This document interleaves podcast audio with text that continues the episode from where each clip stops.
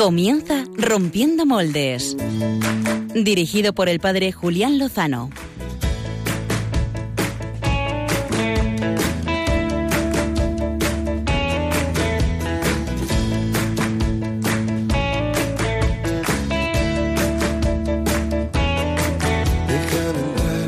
donde estén tus sueños, donde tus anhelos Muy buenas noches, queridos amigos, queridos oyentes. Eh, terminamos el domingo, el Día del Señor.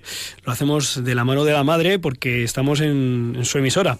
Y lo vamos a hacer también eh, de la mano de su vicario en la tierra, el Santo Padre, el Papa Francisco. Vamos a repasar en los próximos 55 minutos el viaje apostólico a Chile. Así que si queréis, quedaos con nosotros y lo vivimos juntos. ¡Súbelo! donde el corazón empezó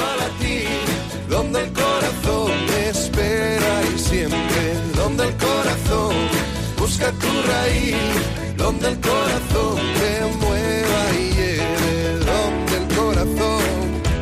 En realidad he dicho que vamos a repasar el viaje del Papa Francisco durante los próximos 55 minutos, pero no ha sido correcto y preciso porque tenemos un super equipazo aquí de Rompiendo Bolas. Buenas noches, equipo, ¿cómo estáis? Buenas noches, Julián Lodano. Espera, que creo que a ti no te he oído, no sé por qué. Eh, ¿Ahora? Ahora Buenas noches, Julia Lozano. Qué bonito escuchar tu voz aquí en vivo y en directo. Pachi Bronchalo, ¿cómo te encuentras? Bien, gracias a Dios. Muy, bien. Oye, yo te vi en ejercicios espirituales hace dos semanas. estuvimos, pero fantásticamente bien. Pero ya después de 10 días, ya como que hace, parece que, en fin.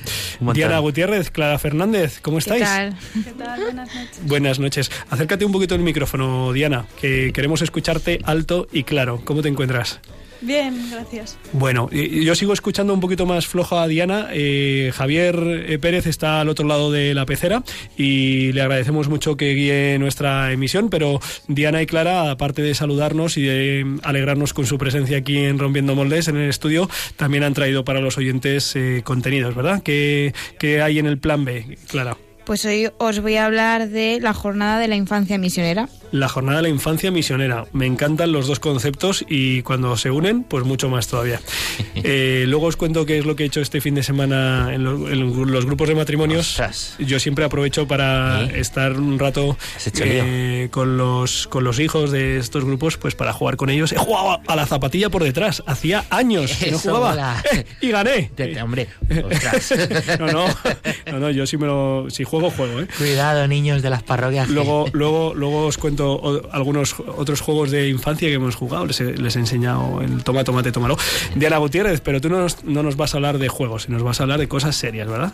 Sí, de cosas muy serias. Muy Hablamos serias, en Fe en Obras, hoy vamos a hablar de el comedor de las misioneras de la caridad. Anda, el comedor de las misioneras de la caridad. Uno de los eh, pues cientos, no, no, sabría decir exactamente el número de comedores sociales que hay en España, eh, pero muchísimos. Eh, pues vamos a conocer bien esa obra. Pues esta es la propuesta, queridos amigos de Radio María. como he dicho al comienzo, al otro lado de la pecera del estudio está Javier Pérez. Muy buenas noches, Javier, ¿cómo estás? Buenas noches, Padre Julián. Muchas gracias por guiar esta noche, porque no tenemos entre nosotros eh, a Álvaro González Baruki, que está de exámenes, y le mandamos un saludo y mucho ánimo. Y también Javier Hidalgo tampoco nos ha podido acompañar. Espero que Pachi Bronchalo pueda dar un poquito de ruido en redes sociales. Bueno, lo vamos a intentar. Twitter. Eh, si luego hay tiempo, os cuento también algo de ruido en redes sociales que he tenido esta semana. Eh, lo que sí vamos a tener, Javier, es un WhatsApp en el que vamos a poder interactuar los oyentes que quieran. por Facebook de momento no, porque no consigo pillar la señal nítida, así que a ver si la encuentro y comparto en live en mi Facebook. Eh, pero ¿qué WhatsApp tenemos para poder interactuar, Javier? El teléfono del WhatsApp es 91 005 94 19. 91 005 94 19, diciendo si puede ser el nombre y el programa al que se dirigen. Tengo una duda, Javier. Sí. Yo que pensaba que estaba puesto en esto, pero eh, eh, se puede escribir al WhatsApp de, con un fijo. O sea, tú metes este fijo en el móvil y mandas. Sí, es, un, es, una artimaña técnica del técnico de Radio María que ha hecho que funcione así. Porque esto es la mejor emisora del mundo. Porque otros otros eh, programas hemos dado un teléfono móvil. Claro, normalmente es un móvil, pero bueno, nosotros pues somos así de especiales y tenemos un fijo. Qué maravilla. Pues repítelo, repítelo un poquito más despacio que hasta lo voy a apuntar yo, hombre. 91 ¿Sí? 005 ¿Sí? 94 ¿Sí? 19. Qué maravilla. Pues antes de entrar en materia con el sacerdote Pablo Fernández Martos, misionero en Chile, eh, quiero mm, compartir, eh, ya saben nuestros amigos de Radio María de Rompiendo Moldes, que somos muy amigos de la iglesia en Venezuela, una iglesia sufriente. Eh, vamos a compartir ahora un fragmento de la homilía del obispo de Barquisimeto, por el que, por la que el gobierno de Venezuela le ha acusado y, y de momento le ha condenado por delito de odio. Vamos a escuchar sus palabras. Migración, insisto también en llamar la atención a los jóvenes que están pensando en la posibilidad de marcharse del país. A ustedes, muchachos, les repito las palabras que tantas veces en mis encuentros con los jóvenes en Yaracuy he pronunciado y que en muchas ocasiones han sido molestas para quienes en el fondo se sienten tocados en su conciencia por la responsabilidad que saben les corresponde en este hecho. No son ustedes, muchachos, los que tienen que irse. Si alguien tiene que irse de Venezuela, es quien es responsable de este desastre al que nos han conducido. Pues eh, desde aquí, un abrazo muy fuerte, no solo al obispo de Barquisimeto, sino también a nuestro querido mm, don Jaime, que estuvo aquí eh, con nosotros, eh, obispo de Carúpano, al que también están pues controlando sus intervenciones, pues porque no quieren voces libres. Así que desde aquí un fuerte abrazo, nuestra oración, nuestro apoyo, y ahora pues mm, no nos movemos del cono sur hispanoamericano y nos vamos a seguir las huellas del Papa Francisco. Comienza la entrevista de portada.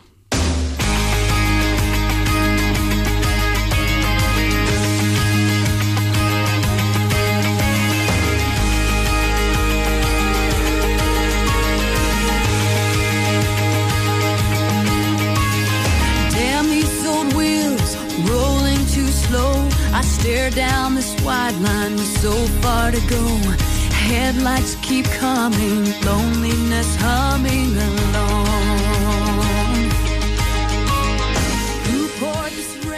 Pablo Fernández Martos es sacerdote diocesano de una gran diócesis, Pachi Bronchalo, que es la diócesis de Getafe. ¿Te suena? maravilla. bueno, eh, fue ordenado en el año 2000. Eh, después de ser vicario parroquial en Santo Domingo de Silos, en Pinto, pasó enseguida a ser formador del Seminario Menor de la Diócesis en Rozas de Puerto Real. Después de esa etapa, fue nombrado párroco de Nuestra Señora del Carmen en Móstoles en el año 2009. Y cuatro años después partió como misionero a Chile, a la Diócesis de Villarrica, donde es director espiritual del seminario y capellán del Colegio Humanidades del Sagrado Corazón. Así que ha vivido pues 10.000 kilómetros más cerca que nosotros, el histórico viaje del Papa Francisco a Chile. Eh, muy buenas noches, eh, querido Pablo. Creo que allí en Chile, buenas tardes. Buenas noches, buenas tardes. Sí, aquí estamos a la, en la tarde todavía. Pues eh, te agradecemos eh, mucho que nos acompañes en directo y así hacerte próximo y hacerte cercano aquí a tu tierra. Tú eres madrileño y llevas además eh, Madrid y toda España en el corazón y la llevas hasta allí, hasta Chile. ¿Qué impresión general te ha, te ha dejado esta visita del Santo Padre? Bueno, yo creo que la, la impresión de quienes hemos vivido la visita de cerca, pues es de un entusiasmo grandísimo, ¿no? Eh, pues la, emoción de, que el vicario de Cristo pues haya hecho cercano a, nuestra gente, a la gente pues sencilla, a aquellos que de otra manera nunca podrían pues encontrarse con él, eh, pues es el, sabor de boca con el que nosotros nos quedamos.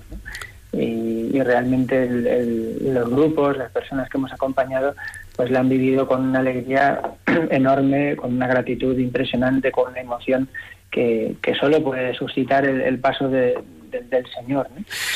Ha sido realmente muy emocionante. Interesantes estas reflexiones porque a veces cuando uno ve eh, pues eh, los distintos encuentros, los distintos eventos a través de, del prisma de los medios de comunicación, gracias a los cuales eh, podemos tener acceso a muchas realidades, pero también mm, a través de los cuales pues llegan un poco filtrados, ha parecido más bien pues se ha destacado mucho la controversia, las reivindicaciones y digamos como las protestas. Pero bueno, ya te, preguntaré un poquito más adelante sobre eso. Pablo, no sé si nos puedes hacer un favor y a los oyentes de Radio María empezando por mí mismo, eh, pues nos puedes contextualizar un poco y ponernos en situación de cómo es eh, Chile, la situación cultural, política de Chile en el año 2018 y también un poco la presencia y la vitalidad de la Iglesia en, en ese país. Eh, bueno, a ver, Chile es un país maravilloso y yo estoy muy agradecido por todo lo que aquí he recibido. Eh, es un país eh, muy particular porque al ser tan largo, son más de 5.000 kilómetros de largo, pues tiene una, una variedad de, de, estilos, ¿verdad?, de formas de ser eh, que le hace tener pues una población muy original, ¿no? Según te vas al norte, pues es un tipo de persona y en el sur pues es de otra manera todo, ¿no? Porque el norte es el desierto y el sur es el polo, ¿no? Eh, o la región de Araucanía, que es todo verde. Entonces, bueno, eso también le da un aspecto muy particular al país. Eh, bueno, en este momento ha habido elecciones a final de año, ganó pues Piñera, que vendría a ser la derecha, y, bueno, todavía no ha habido cambio de gobierno porque eso va a pasar eh, en marzo, si, Dios quiere.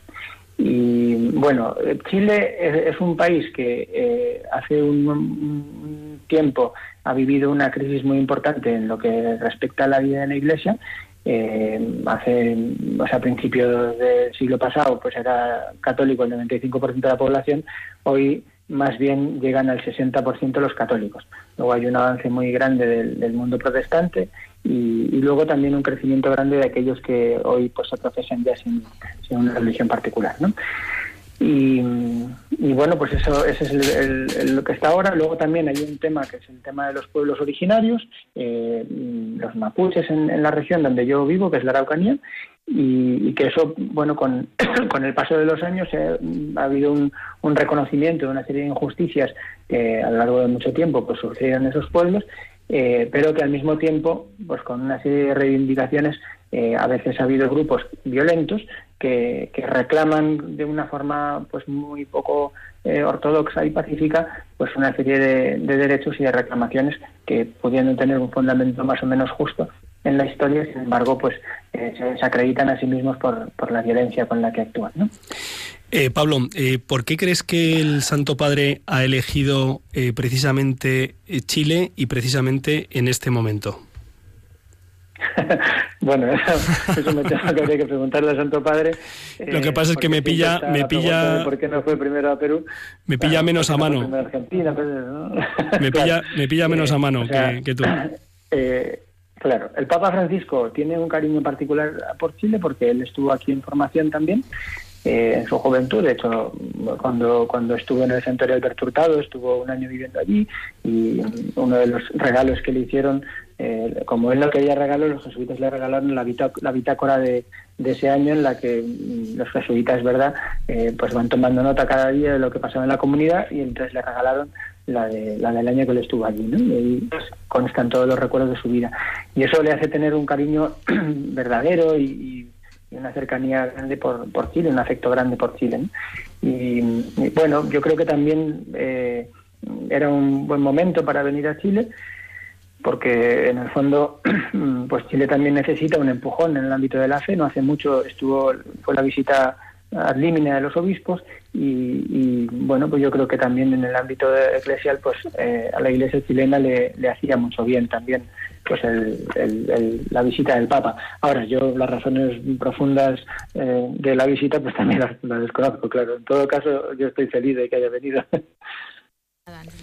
Y el Papa ha hablado a las autoridades de Chile, a los jóvenes, eh, ha estado en una cárcel de mujeres, eh, hablando con las reclusas, eh, ha estado también con sacerdotes, religiosas, consagrados, ha tenido un encuentro con obispos y también con víctimas de abusos sexuales. no sé si has podido escuchar o leer todas las palabras que ha pronunciado en, en territorio chileno. si tuvieras que quedarte con un par de mensajes, un par de frases, ¿cuáles son las que más te han impactado, Pablo? O sea, vamos a ver, en primer lugar, en Chile ha habido un tema muy, muy grave de escándalos de, abusos sexuales por parte de sacerdotes a, menores y eso ha provocado pues una, un verdadero terremoto en, la Iglesia eh, Católica en Chile y, lo primero pues que ha destacado es eh, una petición de perdón mm, grande en el primer discurso que fue en la moneda eh, que es donde está la sede de la presidencia del país. eh, pidiendo perdón pues, en su nombre, en nombre de la Iglesia, eh, y, ofrecer pues todo su apoyo a, las víctimas, ¿verdad? Y el empeño eh, pues de que no, no se vuelva a repetir eh, pues esto en, en, la vida de la Iglesia. De hecho, pues la Iglesia de Chile ha hecho un examen de conciencia muy fuerte, muy severo. Eh, la Conferencia Episcopal tiene una, oficina dedicada únicamente a esto. Eh, en los seminarios se ha trabajado con muchísima intensidad sobre este asunto, en los encuentros de seminarios, y es un tema en el que realmente la Iglesia ha hecho un examen de conciencia notable. Eh, y esa es la primera cosa en la que también ha, señalado. Luego también ha señalado en ese discurso pues la atención necesaria a, a, los parados, a los migrantes, que es un tema que en Chile empieza a ser ya muy notable, empiezan a venir muchísimos migrantes de, de Perú, de, de Haití montones, de Venezuela han venido muchísimos. Y eso pues también es una realidad que, que no deja de ser nueva en, en Chile, ¿no? Y luego también, de una forma un poco mm, así, digamos, velada, pero, pero clara, pues hizo una, una referencia también a la, necesidad de defender la vida en, como, como algo sagrado. ¿no? Y, yo creo que eso es la primera cosa que me quedaría. ¿no? Luego, en, en la homilía de, de O'Higgins, que fue la, la, primera misa masiva, ahí, bueno, habló de la paz, de la necesidad de trabajar por la paz, y, y después tuvo también pues un, ataque muy bonito, muy muy intenso contra el consumismo, ¿no? Y, una frase muy bonita que dice no hay que dormirse en el, consumismo tranquilizante que nos lleva a aislarnos de los demás. Eh, del, del, del, consumismo que en el fondo pues hace que vivamos con egoísmo y nos olvidemos un poco del prójimo, ¿no? Eh, eso serían como en, en, la primera, luego la, visita a la cárcel fue muy emotiva, fue muy emocionante. Eh, ahí también eh, fue, yo creo que también un canto a la maternidad, porque eh, bueno, es la primera vez que visitaba el Papa una cárcel de mujeres y, sobre todo pues hizo una, una atención muy grande pues a, a, las mujeres que son madres en la cárcel, eh, que es una situación sin duda pues muy compleja y muy complicada, pero también yo creo que ese, ese, ese, ese esa palabra dirigida a la maternidad en un país que acaba de aprobar el aborto, pues también es algo significativo. Y luego también, bueno, estuvo en, en Temuco, eh, que es la región donde estoy yo. Eh, la misa fue en, en, un aeropuerto que es Maquehue, que es eh, eh, aunque la visita era a Temuco, ese aeropuerto territorialmente, digamos, pertenece a la diócesis en la que yo estoy, en Villarrica. Uh -huh. Y bueno, ahí tuvo la, la Eucaristía eh, en el contexto difícil y doloroso de, de disturbios que ha habido. Eh, en el previo a la visita, en Santiago, pues hubo varios ataques de anarquistas a las iglesias con cócteles Molotov. En mi región eh, parece más bien que eran ataques pues de, de, terroristas mapuches, porque no tienen otro nombre, que han quemado pues varias iglesias, ¿no? Eh, capillas, capillas humildes de campo, en su mayor parte gente humilde, pues que las, las, las queman por, por, por puro pues, odio, ¿no? Y bueno, han quemado últimamente tres, ¿no? Eh, cuatro, cuatro. Uh -huh. Y se quedan consumidas completamente y es un dolor pues grande, ¿no? En medio de ese contexto el, pasa, el Papa pues tuvo una denuncia muy firme contra contra la, la violencia.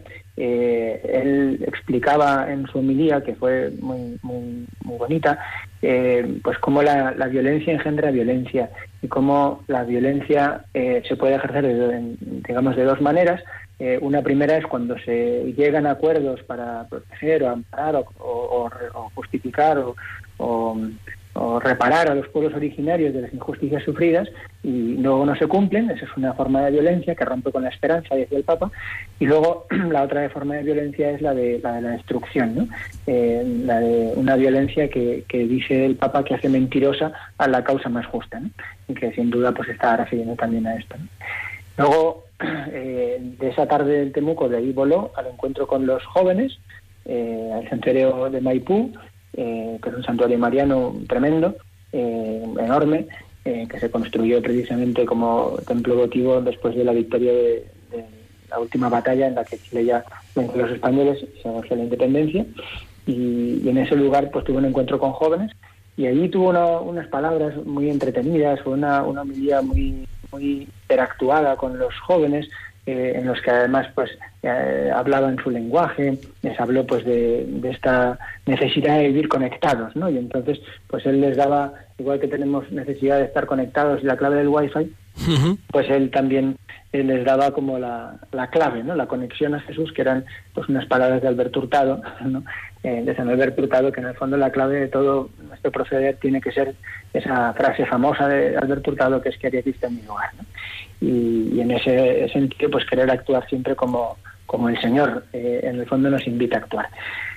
Y bueno, luego tuvo la visita a la, a la Universidad Católica, eh, esa visita fue importante porque, además de las varias cosas que trató en el mundo académico, eh, supuso también un respaldo notable a la, a, la, a la, línea que ha mantenido la Universidad Católica frente al aborto, que ha sido muy firme, sobre todo el rector, eh, y, él pues les alentó a permanecer en esa línea, aunque no dijo expresamente la palabra aborto, pero es evidente que, que estaba reforzando, respaldando también pues esa defensa eh, clara y nítida que la Universidad Católica de Chile ha, sostenido en el tema del, aborto, sobre todo en, la, persona del rector, ¿no? que ha sido muy valiente.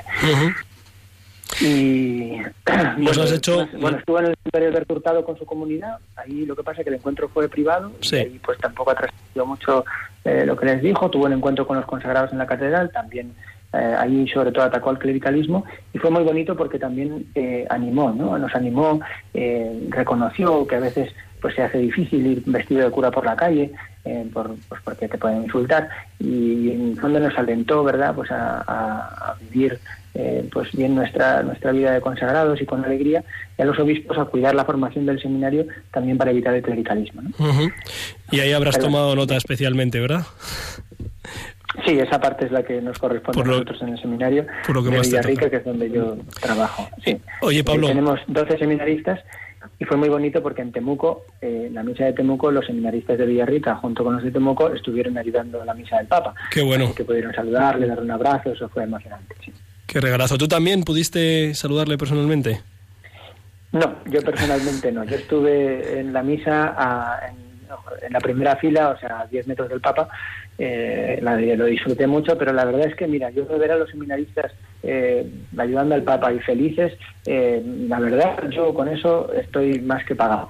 Feliz, feliz. Para mí fue muy emocionante. Y luego él tuvo también que, que, o sea, él bendijo también la imagen de la Virgen del Niño por Nacer, que es una imagen hecha por una escultora española, Elena Pilar, que es una Virgen embarazada que está en la puerta del Obispado de Villarrica, una imagen en bronce grande y también la bendijo, con lo cual también ese gesto, aunque sea pequeño, pues no deja de ser un gesto en favor de la vida en este Chile que acaba de aprobar el aborto.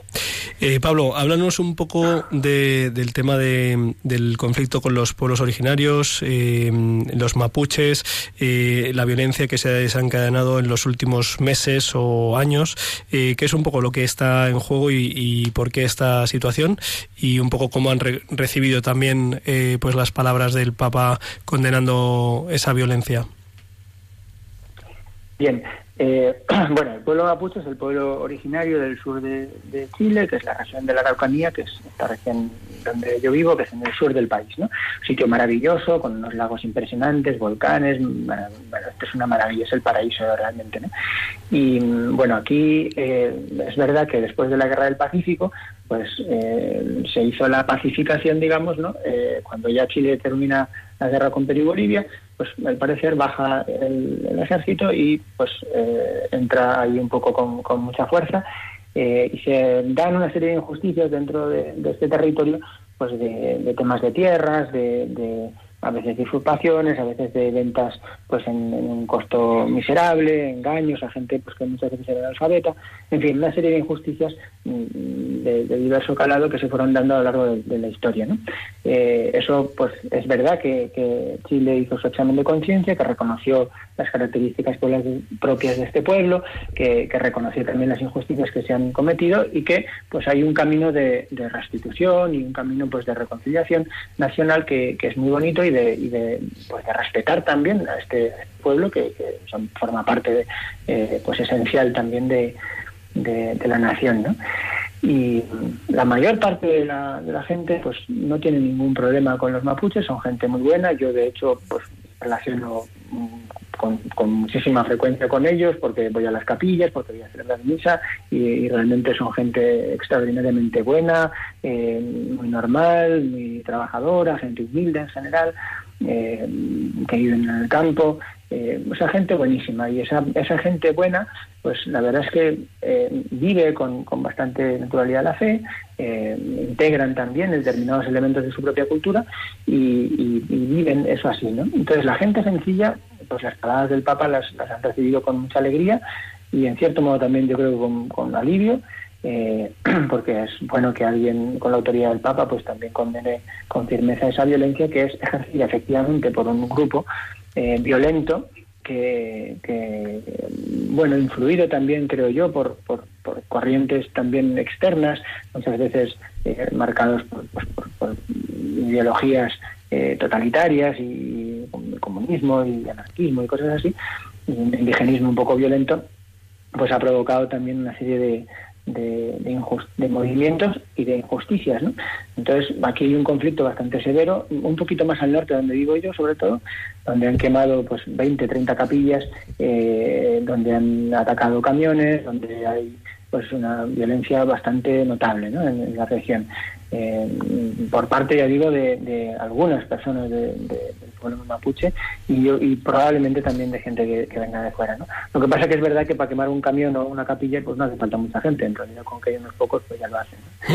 Y bueno, es una causa de, de conflicto, es una causa de dolor, genera violencia, genera división, genera también eh, para mucha gente pues una cierta eh, cierto desprecio también hacia, hacia ese pueblo, eh, porque al final, pues bueno, con lo que muestran la causa mapuche y eso eh, también traslada una imagen equivocada de lo que es el pueblo mapuche en sí, que ya digo, son gente muy trabajadora, muy buena, con, su, unas tradiciones propias, con una lengua propia, que están perfectamente integrados en, en, la sociedad, que van creciendo también en integración. Es verdad que hay una serie de cosas que todavía tienen que mejorar, porque la Araucanía es la región más pobre de Chile, pero pero que efectivamente pues pues eh, hay que hacer todo un camino y, eso está fuera de todo ayuda lo que está claro es que la violencia no, no es el camino y que, y que eso pues pues no, no va a ayudar en absoluto a que esto mejore Pablo, te cambio el, tercio. Eh, supongo que se habrá hablado muchísimo del matrimonio celebrado por el Papa en el avión. Eh, ha sido un hecho de repercusión mundial que además también ha dado lugar a, muchísimas lecturas, algunas contrapuestas.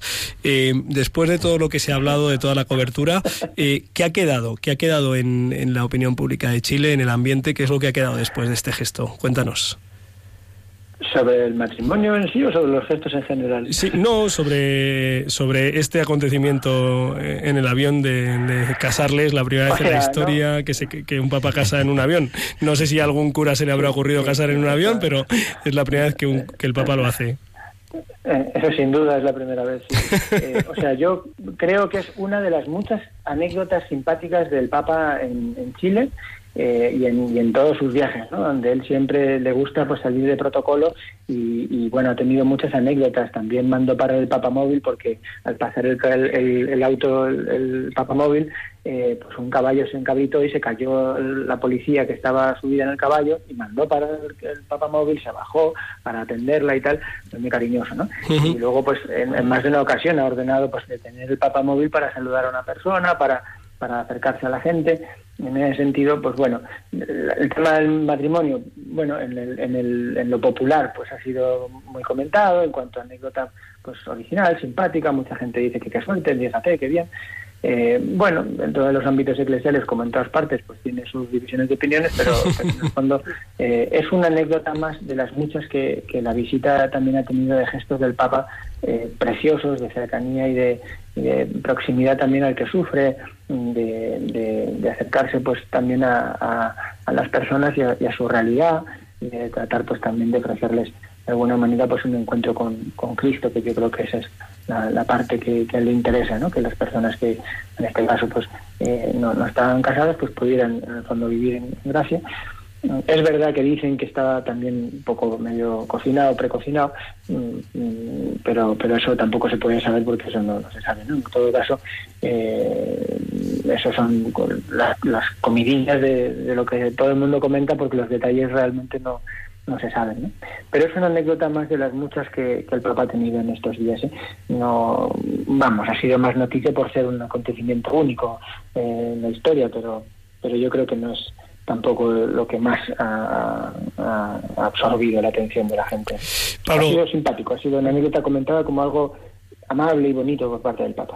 Eh, Diana Gutiérrez, una de las colaboradoras del equipo, quiere, quiere formularte una pregunta. Hola. Adelante. Buenas noches.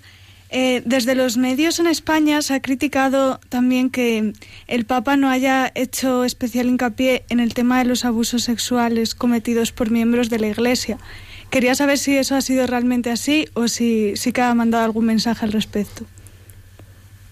O sea, el Papa lo primero que dijo en, en, la primera intervención pública en, Chile fue precisamente eh, con pedir perdón por esto. O sea, empezó el discurso eh, de la moneda diciendo no puedo dejar de manifestar el dolor y la vergüenza que siento ante el daño irreparable causado a niños por parte de ministros de la Iglesia.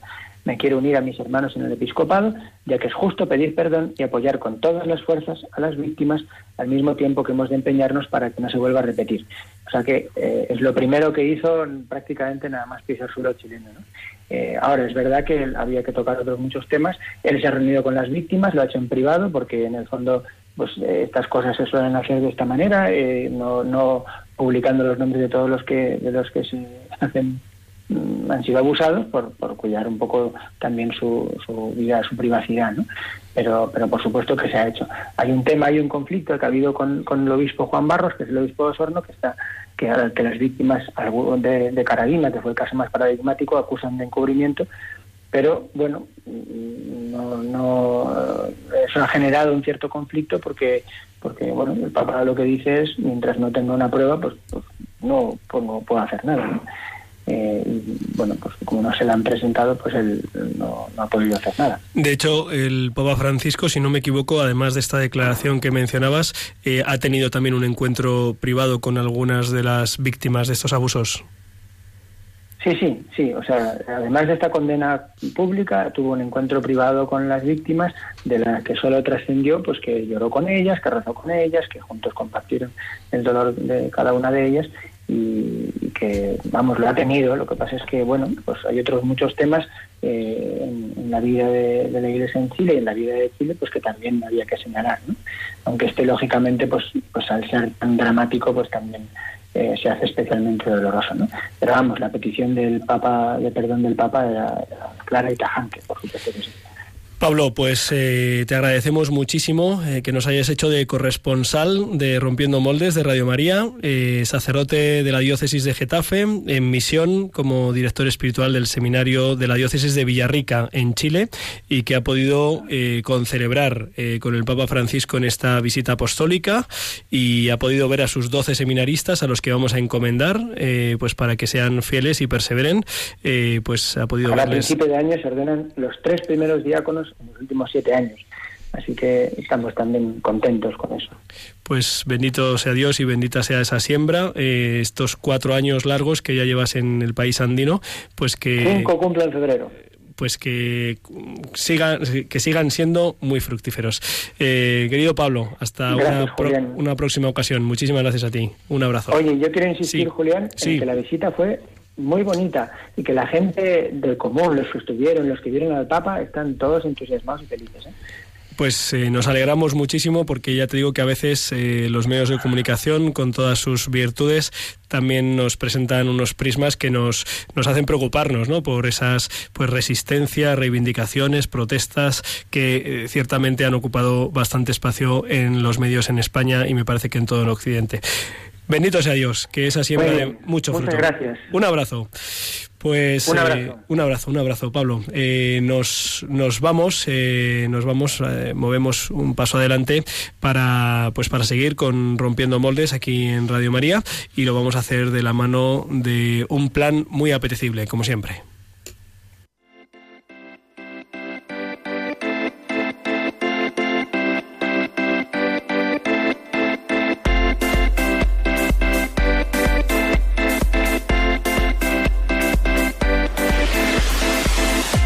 El Plan B con Clara Fernández.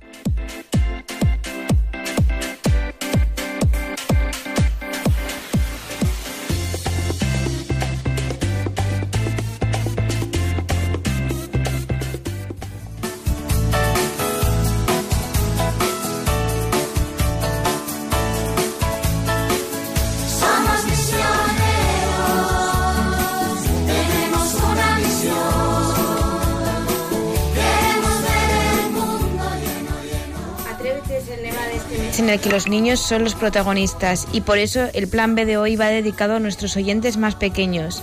El 28 de enero es el Día de la Infancia Misionera, un proyecto que cada año en esta fecha organiza obras misionales pontificias.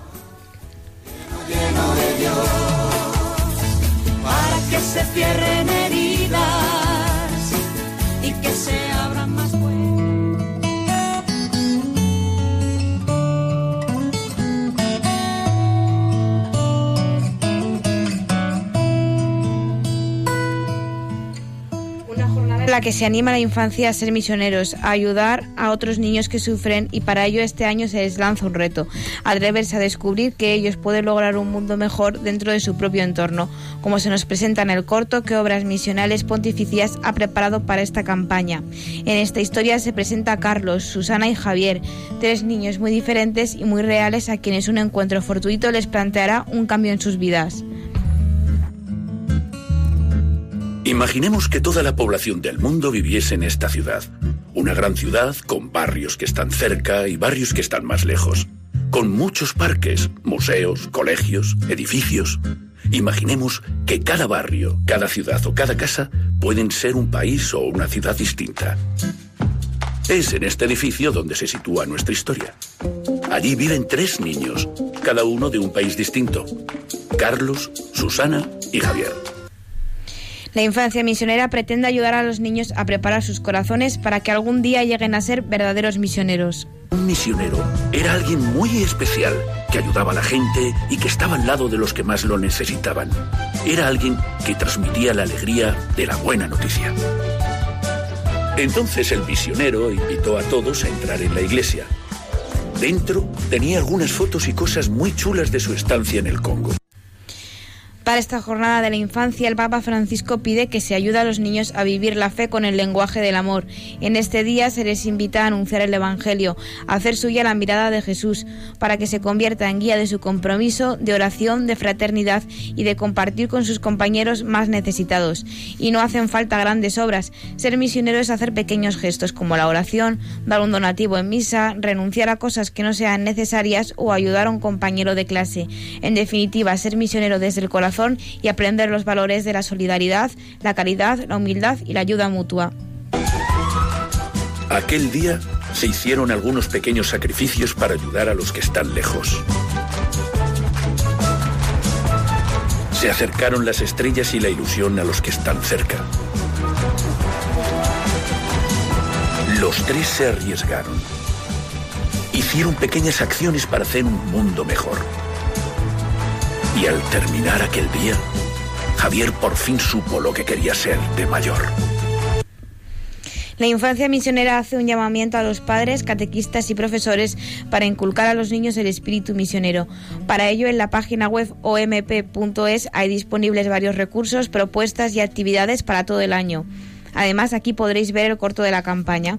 Y para continuar esa tarea, Obras Misionales también edita la revista Gesto, una publicación mensual especialmente creada para que los peques descubran a Jesús y conozcan la labor de los misioneros. La misión no es fácil, hay que ser valiente, así que desde Rompiendo Moldes les lanzamos un reto a los niños. ¿Os atrevéis? Lo vamos a intentar, Clara. Eh, nosotros también somos como niños, ¿no? Pachi Bronchalo. Pues la verdad es que un poquito, joder. Y vamos a intentar eh, pues asumir y aceptar este reto que nos lanzas. Me ha gustado mucho la música de mm, Infancia Misionera. ¿eh? ¿Cómo era, Clara? ¿La puedes cantar? No. bueno, pues eh, de la misión eh, de la infancia y de toda la iglesia, vamos a ver uno de esos ejemplos concretos que nos trae pues en su sección Diana Gutiérrez.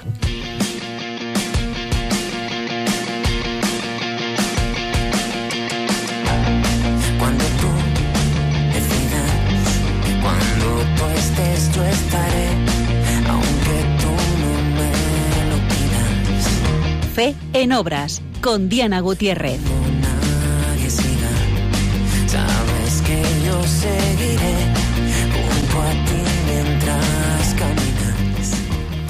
Tuve hambre y me disteis de comer.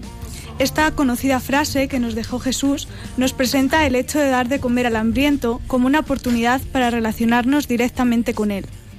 Siguiendo esta y todas las enseñanzas de Jesús, las misioneras de la caridad, entre otras muchas obras, dirigen un comedor social en Madrid. Atendiendo al mandato, dadles de comer, y sin hacer ningún tipo de distinción, las hermanas acogen a todo aquel que esté necesitado de alimento, sin necesidad de inscripción previa. Las comidas se imparten todos los días, a excepción de los jueves, y los comensales acuden a las dos y media de la tarde para colocarse en las mesas. Antes de servir los alimentos, a las tres, se medita en un fragmento de la palabra de Dios, correspondiente al Evangelio del día, y se realiza una oración, haciendo al Padre partícipe de cada uno de los actos. Sin embargo, por lo general son solo dos hermanas las que dirigen el comedor, y el número de personas que acuden se acerca al centenar. Por ello, para que esta labor sea posible, es absolutamente necesaria la colaboración de los voluntarios. No se exige un compromiso constante, una inscripción ni nada por el estilo. Únicamente es necesario presentarse en el comedor de la calle La Diligencia y hacer saber a las hermanas que se encuentran al cargo el deseo de colaborar como voluntario. Esta libertad supone una ventaja, ya que hace que muchas personas se acerquen en el momento que les es posible y que no descarten colaborar por el hecho de no poder cumplir con un horario regular. Sin embargo, al mismo tiempo se convierte en un problema, pues se corre el riesgo de encontrarse con situaciones en las que el número de voluntarios sea insuficiente para atender a todas las personas que se presentan. Es por ello que cualquiera que desee acudir para ayudar puede estar seguro de que hará una gran labor. No obstante, a pesar de la incertidumbre que puede parecernos motivo de angustia, las hermanas se mantienen confiadas en la providencia y con espíritu alegre afrontan las dificultades de cada día. Sofía ha sido voluntaria en este comedor y así nos cuenta su experiencia. La primera vez que fui al comedor, la verdad que lo más impactante para mí fue la diversidad de personas que asistían y sobre todo la organización que tenían pues todos los voluntarios que a pesar de que no se conocieran, trabajaban, se veía que trabajaban y ayudaban lo máximo posible. También es increíble ver cómo hay gente que se entrega a personas que no conocen porque aún así son importantes para ellos les ayudan intentando pues que su día a día pues sea mejor. La verdad que es una, es una gran labor. Como nos dice una de las hermanas, siempre hay algo que hacer en todas partes. Todos nosotros podemos poner nuestro grano de arena con cualquier acción, aunque parezca insignificante, en beneficio de otra persona, especialmente de aquellas que más nos necesitan, y de este modo intentar poner en práctica las palabras de Santa Teresa de Calcuta. No debemos permitir que alguien se aleje de nuestra presencia sin sentirse mejor y más feliz. Pues muchas gracias eh, Diana Gutiérrez por traernos eh, y darnos a conocer eh, pues las obras de la Iglesia en nuestra nación y fuera. Iremos tomando nota de estos proyectos que compartes con, con nosotros para conocer mejor nuestra Iglesia, amarla y también servirla y servir a, a, nuestros hermanos. Yo siempre que se habla de las misioneras de la caridad, pues no puedo olvidar pues aquel día que fui por primera vez a hacer un, un apostolado, un, un, voluntariado y salí de allí pues con la idea de hacerme sacerdote ¿eh? Así que les agradezco infinitamente su testimonio, su vocación eh, y su misión. ¿eh? Yo la recuerdo pues mucho en la oración, como creo que todos nosotros estamos agradecidos por su testimonio. vamos a pasar ahora a otro misionero, también de la caridad, que nos trae unos caramelitos para compartir en esta recta final de Rompiendo Moldes.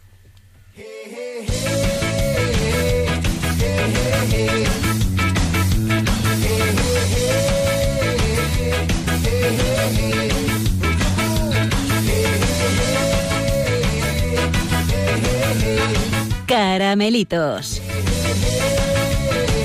Con el padre Pachi Bronchalo. Buenas noches, Julián, equipo, chicas, ¿cómo estáis? Bien, gracias. Bien, fenomenal. ¿A vosotras nunca os han pedido matrimonio en un avión? No, ni a ti que cases nada, eh, ni en un avión ni en ningún sitio, ¿no? ¿Os han pedido matrimonio en algún sitio que no nos hemos enterado, Diana y Clara? Por eso preguntaba yo. bueno, a mí es que me, gusta ir tranquilo en el avión, pero si alguien pide matrimonio, se, lo, se, lo, daremos, ¿no? Sí, hombre, en el avión no, porque nosotros no tenemos la potestad que tiene el Papa Francisco, pues para, eh, ¿cómo se llama? Dispensar, pues un montón de cosas que nosotros, pues los sacerdotes, digamos, de calle, pues, eh, pues tenemos que ser fieles a lo que nos pide la Iglesia y también el Papa Francisco pues tiene que ser fiel a lo que considera que es su ministerio, ¿no? Y cuando considere dispensar, pues dispensar. Yo me da miedo, tío, porque a ver si me va a poner de pie y va a haber turbulencia o algo así para casar a la pareja. Mejor en tierra, entonces. Qué tonto eres. Así lo haremos. Bueno, Julián, pues, pues llevas toda la razón y mm, ¿por qué empezaré con lo del avión si no quería hablaros de eso? Mira, es que yo soy curioso y he estado viendo noticias esta semana y, y fíjate, esta me ha llamado la atención el titular, ¿no? Literalmente. em, A ver. Theresa May, presidenta de Gran Bretaña. Jo, tío, qué bien pronuncias. A ver, dilo otra vez. Theresa. Theresa May, que, que debe ser Teresa Mayo, ¿no? Tere- Teresa Mayo, la, la de los Belenes, pues Que es la presidenta de... sí, de, de- Gran la- Bretaña, ¿no? Ha creado un, eh, bueno, el titular ponía Ministerio de la Soledad. Ministerio de la Soledad, pero en inglés eso que es Em, Ministry of Lonely. Of Lonely, yes, but it's not a ministry. Eh, no, sí. el titular lo ponía así, ¿vale? No es un ministerio, pero es una secretaría de Estado dependiente de un ministerio para, ya sabes, un gobierno a que se dedica pues a atajar los problemas de los ciudadanos que le han elegido. Pues atajar el creciente problema de la soledad en, en este país, en la isla. Pues esto Eh, tiene mucho que ver con lo que nos acaba de contar sí, Diana sí, sí, lo- Gutiérrez, porque lo hemos- no lo la hemos peor, preparado, ¿eh? la, peor, Pero- la peor enfermedad, decía la Madre Teresa de Calcuta, santa, Mm. era la soledad. ¿Y cómo, Justamente. eh, cómo lo piensan atajar? Am, pues bueno, yo quería, no, no, la verdad es que no lo sé, no te quería yo exactamente ver qué va a hacer el ministerio, porque todavía se acaba de poner en marcha, pero sí me llama la atención, fíjate. y está un poco solo, ¿no? Está, está un poco solo. Perdón, perdón, perdón. Nada, tranquilo, que son las 12 de la noche, es normal. Eh, no, no, no, fíjate, ¿por qué se crea un ministerio de la soledad? Bueno, nueve personas, no, nueve millones de personas en, en el Reino Unido viven solas, nueve millones, ¿eh? Em, un millón de personas mayores de 75 años viven absolutamente solas, ¿no? Pasan días, semanas, meses que no, que no hablan con nadie, ¿no? Y yo creo que esto pues es un problema, es un problema grande y, y- y yo creo que no está tan lejos de Gran Bretaña, creo que es un problema de, de Occidente, ¿no? Y entonces a mí me daba que pensar, digo, jolen, a veces nos pensamos que la sociedad del bienestar todo es estupendo, porque claro, nos duele, ¿no? Cuando vemos en África que salen los niños muriendo de hambre, ¿no? Nos da mucha pena, sobre todo a la hora de comer, pero claro, aquí morimos gorditos y de pena, ¿no? Y nos creemos muchas veces mejores o creemos nuestra sociedad del bienestar. ¿Cómo es posible, Julián Lozano, eh, que, que, que en una sociedad del bienestar la gente no tenga bienestar y muera sola? Ay, qué preguntas me haces, Pachi a estas horas, ¿no? Yo quería hacer un poco reflexionar, ya, ya me conoces, ¿no? Y cómo es posible, ¿no? De verdad, de verdad somos mejores que nadie, de verdad nuestras sociedades que tienen de todo pero han quitado a Dios son tan perfectas, de verdad estamos siguiendo el mejor camino. Eso me llama mucho la atención y bueno, pues por no denunciar problemas sin dar soluciones, que siempre me dicen, es que siempre dice los problemas, eh, es un cenizo. no, bueno, no me lo han dicho nunca, pero lo pienso yo. Digo, claro, eh, soluciones, vamos a ver. Es verdad esa ecuación, ¿no? Que, que a menos a menos Dios, más soledad, más tristeza, más desesperanza, eso que pues que también hacía y decía la, la Madre Teresa de Calcuta, que se preocupó de que no hubiera estas casas, estos comedores solo en los países del segundo y el tercer mundo, y que estuvieran también en Madrid, por ejemplo, ¿ya veis? En Londres. O en Londres, que, que también hay, hay varios. ¿eh?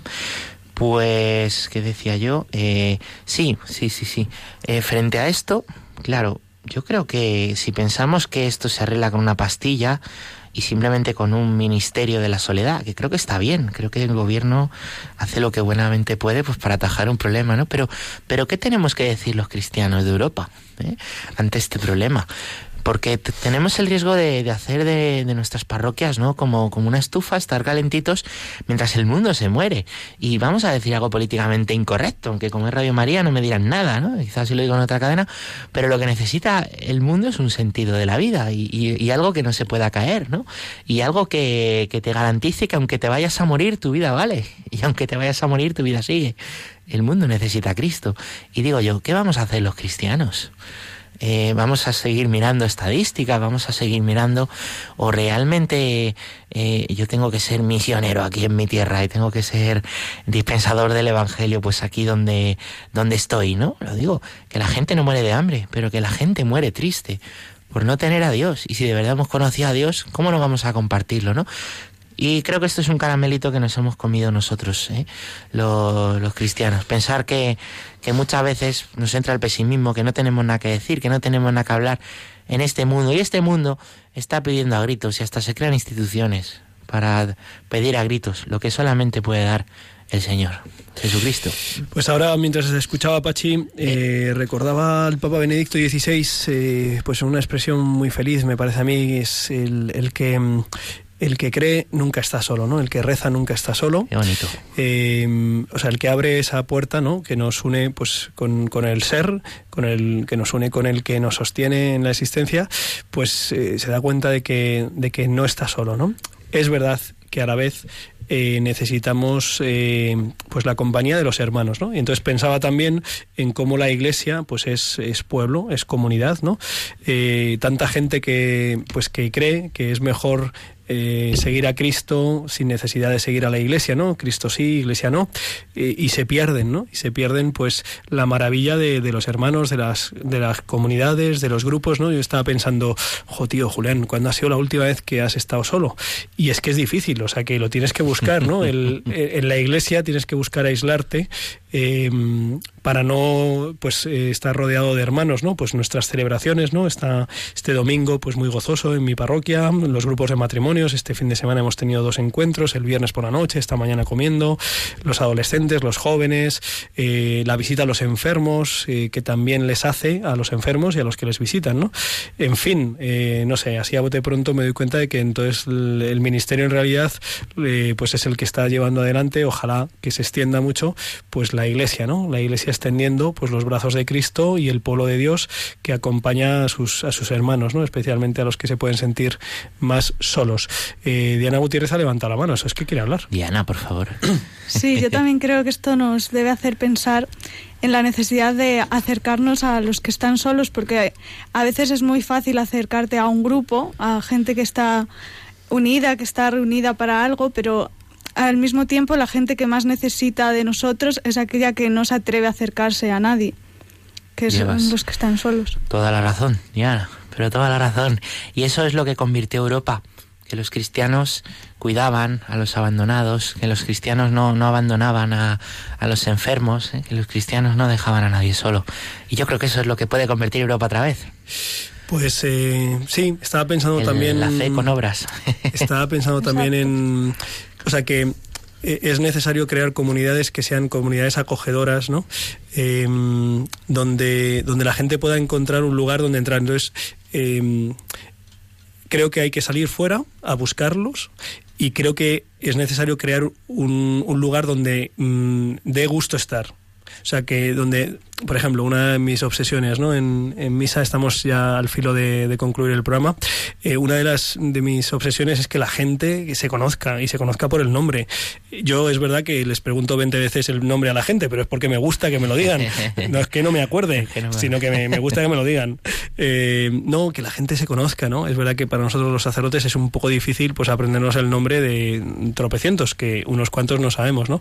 Pero sí, hacer de nuestras comunidades un lugar donde nos conozcamos por el nombre y que sepamos que si falto a misa, pues no pasa nada porque somos un mogolloncillo y no pasa nada. No, no, importa que yo esté y que esté cerca y que en fin, comunidades. Muy bien. Pues nada, Diana, tú- a ti te toca pensar qué es lo que tenemos que hacer en grupos de jóvenes, de adultos, eh, para ir al encuentro de esas personas que se sienten más solas. Y a Clara, que está a punto de dormirse, le toca pensar eh, eh, cómo vamos a bailar la canción de Infancia Misionera el fin de semana que viene en las parroquias. Qué maravilla. Eh, Pachi Bronchalo, muchas gracias por tu Eh, arreón siempre- espiritual. Siempre es un placer venir, me encanta.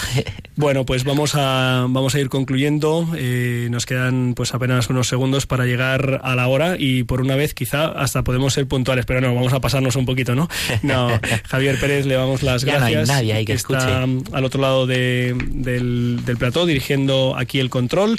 Eh, voy a aprovechar para leer un mail que nos han mandado un mail. Eh, Ostras, tú, será de propaganda. Vaya, no, no, no, era un mail precioso, pero me acabo de dar cuenta que se ha cerrado la página. Vaya, Vaya. pues nos mandaban un mail desde el otro lado del charco, desde Costa Rica, eh, animándonos a seguir la labor y invitándonos a la JMJ de Panamá. Así Mm, que se tomamos acepta, se acepta y es en avión. Eh, sigan en la emisora de Radio María. Ahora pueden seguir escuchando Camino de Santiago. En la semana que viene, a las 11, será la mirada de Apóstol el que esté con todos vosotros. Y nosotros volveremos dentro de dos semanas si Dios nos da vida. Eh, ganas tenemos y alegría también. Así que recuerden que con el Señor, eh, seguro que lo mejor está todavía por llegar. Un fuerte saludo.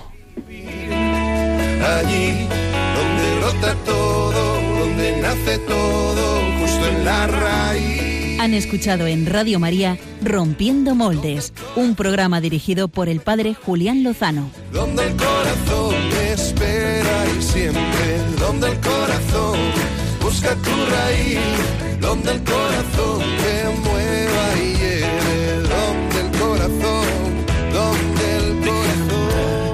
en tus desengaños para repararlos y ser tu motor. Déjame estar donde no hay remedio y donde estén tus miedos.